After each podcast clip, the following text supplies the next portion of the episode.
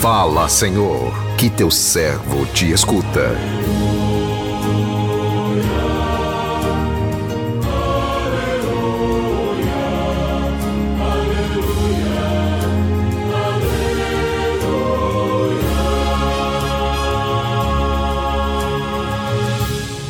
O Senhor esteja convosco, Ele está no meio de nós.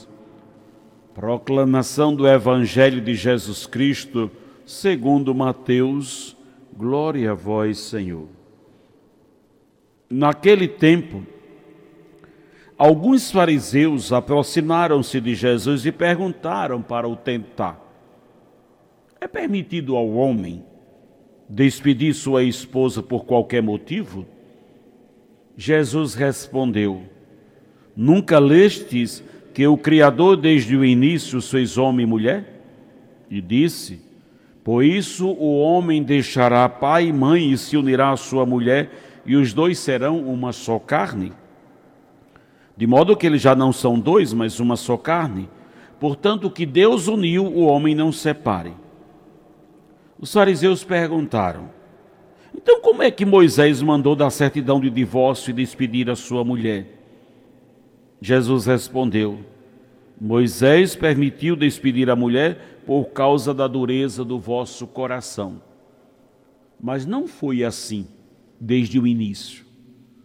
Por isso eu vos digo: quem despedir a sua mulher, a não ser em caso de união ilegítima, se casar com outra, comete adultério. Os discípulos disseram a Jesus: se a situação do homem com a mulher é assim, não vale a pena casar-se?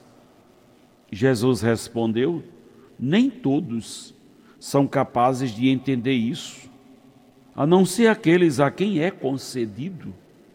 Com efeito, existem homens incapazes para o casamento, porque nasceram assim, outros porque os homens assim os fizeram Outros ainda se fizeram incapazes disso por causa do reino dos céus.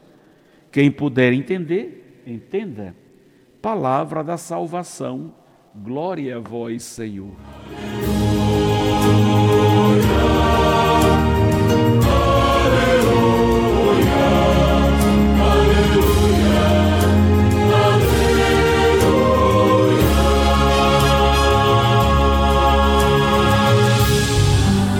Meu irmão, minha irmã, ouvintes do programa Sim a Vida,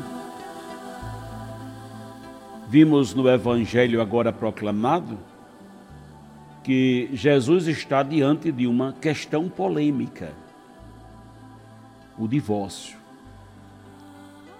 Os fariseus, para tentá-lo, para apanhá-lo em alguma incoerência, perguntam se é permitido ao homem despedir sua esposa por qualquer motivo. A palavra despedir já dá a impressão da união como um contrato profissional entre duas partes que têm obrigações recíprocas. Pelo que tudo indica, a mulher tinha menos direitos que o homem nesse contrato. Vemos que ainda hoje isso acontece, embora já tenha sido obtidas muitas conquistas, e apesar dos avanços na questão matrimonial e da igualdade pedida lá no livro do Gênesis, as mulheres levaram milênios para conquistar seus direitos e, e, em muitas nações elas ainda são tratadas como funcionárias do marido podendo ser despedidas por eles quando lhes convier. Mas não é isso que Deus quer. Deus quer que marido e mulher se unam e formem uma só carne e não se separem jamais, que ambos se completem, se respeitem, gerando assim uma família alicerçada no amor, no respeito.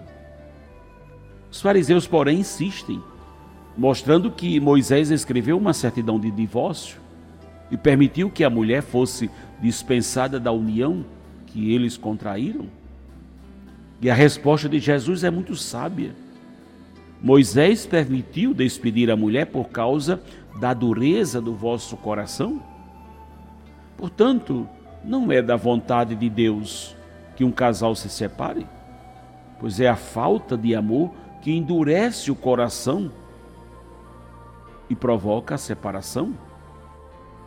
Se os casais soubessem a importância do sacramento do matrimônio, se amassem verdadeiramente, não haveria separação. A separação só acontece quando um casal ou uma das partes não ama mais. E quem não ama não consegue viver mais com a outra pessoa né? e pode desrespeitá-la, não valorizá-la, enfim, ter atos que fazem com, com que uma vida a dois, que deveria ser plena e completa, se torne algo insuportável, um inferno. Deus não quer que as pessoas façam de suas vidas e da vida do seu próximo um inferno. Desse modo, porém, a separação pode ser fim a essa situação. Foi por isso que Moisés permitiu ao homem que despedisse a mulher. Então, é melhor despedi-la que maltratá-la ou tratá-la como objeto. Enfim, quando, não, eu, quando um não respeita o outro, todavia, ela não é da vontade de Deus a separação. Tanto é que quem se separa passa a ter alguns, algumas restrições, né? que, como vimos no Evangelho de hoje, esse é, portanto, um tema bastante polêmico, bastante polêmico, mas que vale a pena refletir. Que bom se os casais, antes do matrimônio, fizessem do tempo do namoro um tempo que servisse para avaliar se estão verdadeiramente dispostos a viver juntos até que a morte os separe, se isso ocorresse, haveria menos divórcio, separação, menos banalização do sacramento do matrimônio. Peçamos, pois, que Deus abençoe, que Deus proteja todos os casais, os que estão se preparando para receber o sacramento do matrimônio. Que o exemplo de outros casais dos seus antepassados sirva para que eles possam tomar decisões acertadas né, nas suas vidas. Estamos vivendo a Semana Nacional de Oração pela Família, celebrando né, essa, essa beleza do ser família, do viver como família. Que possamos hoje pedir ao Senhor a graça de não desistir de nossa família o amor de Deus por nós não muda e jamais mudará. Deus é fiel à sua aliança. A aliança que ele fez conosco, ele é fiel, ele permanece fiel. Mesmo que nós sejamos infiéis a essa aliança, mesmo que sejamos inconstantes, que por muitas vezes não correspondamos com esse amor, Deus permanece fiel.